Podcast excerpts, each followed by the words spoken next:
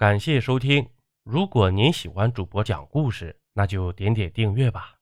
接下来给大家讲一个寻人启事的故事。民国年间啊，有个名叫周世富的中年人，在海关上班。这是个初冬的夜晚，周师傅下班时见天色已晚，便叫了一辆黄包车代步。这车夫戴着一顶皮帽子，看不清长相，听声音呢。也就二十来岁。由于周师傅刚得到自己将要升迁的消息，心情大好，便直接给了车夫五倍的酬劳。这车夫一兴奋，加上年轻力壮，便跑得更快了，车子简直像飞起来一样。这突然呢，在一个转弯的地方，车子的右轮碾到了一块石头，车身足足蹦起一尺高，并猛地向左倾斜。这周师傅来不及反应，整个人已被甩出车外，重重的摔在地上。车夫倒没什么事这往前踉跄了几步就停住了。可他并没有去管周师傅，而是赶紧拉着车跑掉了。周师傅借着月光往身上一瞧，衣服裤子已是血迹斑斑，脑袋也晕乎乎的。过了很久，才勉强站了起来。这时。他发现不远处的路边有一顶皮帽子，很显然，这帽子是车夫掉落的。周师傅将帽子捡了起来，然后艰难地朝医院走去。这进了医院一检查，周师傅才知道自己不仅掉了牙齿，而且还断了右手的骨头。他不禁对车夫恨得咬牙切齿。他将车夫的皮帽翻来覆去的看，没想到还真有意外发现。原来这帽子的内侧呀，绣着一个王字看来这八成是车夫的姓儿。周师傅报了警，但警察一直未能找到这个姓王的车夫。周师傅还是咽不下这口气，便自己去车夫群里寻找那人的下落，也一直未能找到。渐渐的呢，周师傅的工作越来越忙，而对车夫的恨意也慢慢淡了，便彻底将此事放下。全身心地投入到工作中去，就这样过了十年。有一天，周师傅无意间在报上看到一则寻人启事。刊登启事的当事人说自己十年前是个车夫，初冬的某个晚上拉过一个客人。由于该客人出手大方，给了他五倍酬劳，他得意忘形，导致翻车。客人呢被甩出车子，生死未卜，而自己由于害怕担责。见死不救，违心逃走。但十年来，他无一日安宁，自责悔过，故旧事重提，复主报端。只愿当年那位客人能够看到启事，他好当面谢罪。再看启事的落款，上面写着“王阿庆”三个字，这就与当年那顶帽子上的“王”字儿对上了。周师傅大为惊愕。这寻人启事要找的客人不正是自己吗？他想起曾经的自己是多么痛恨这个没良心的车夫，可现在他不但恨不起来，反而对这个车夫生出了几分敬意来。周师傅当即就按照启事下方留的电话打了过去。两人在电话里一聊，周师傅才知道，如今的王阿庆早已不再拉黄包车，经过十年的奋斗。他已经是一家外贸公司的小老板了。两人约好在王阿庆的办公室碰了头。王阿庆单膝着地，双手抱拳，郑重向周师傅表示歉意，并拿出一大笔钱作为赔偿。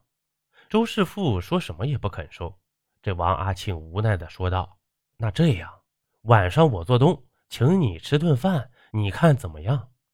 这周师傅见王阿庆说的诚恳，就答应了。在席上，这王阿庆又自罚三杯，再次向周师傅谢罪悔过。周师傅笑着说：“这十年前的晚上，你其实有把柄落在我手上，你知道吗？”这王阿庆说：“知道，肯定是我的帽子。说实话，因为这顶帽子，我紧张了整整一年。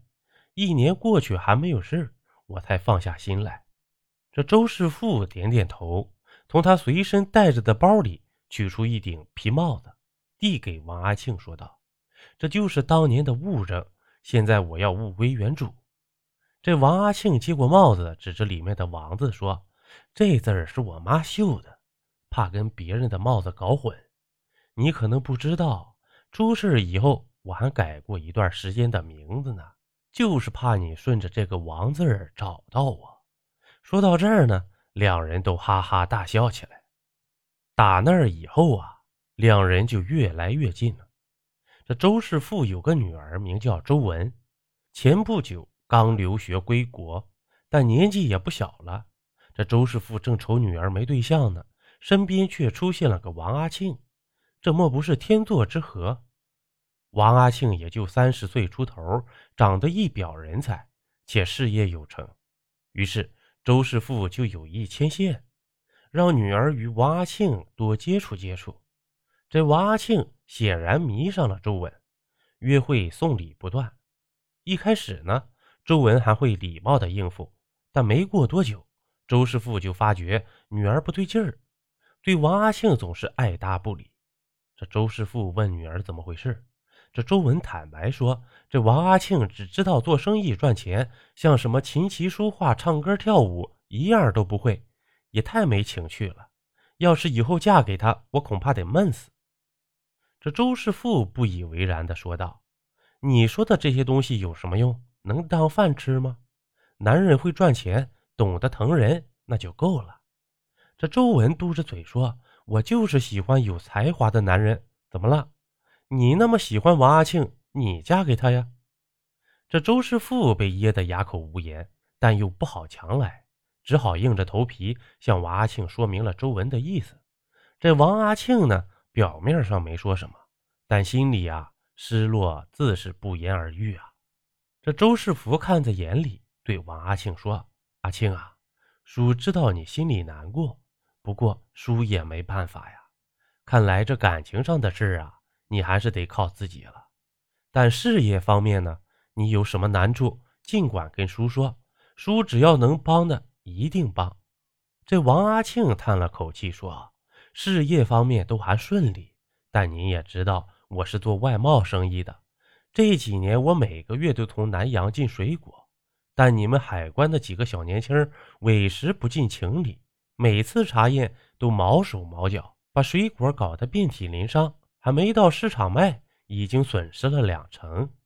我下个月又有一船水果要到，而且都是名贵货。”要不您帮我说个情儿，让他们意思意思得了。这周师傅爽快地说道：“这有什么呀？我一句话的事，你放心就是了。”这等到下个月呢，王阿庆的公司果然运来一船水果。可出人意料的是，周师傅不但不放行，还下令要亲自严查。这一查就查出大问题来了，有好几个箱子都只装了一半水果，底下全是烟土。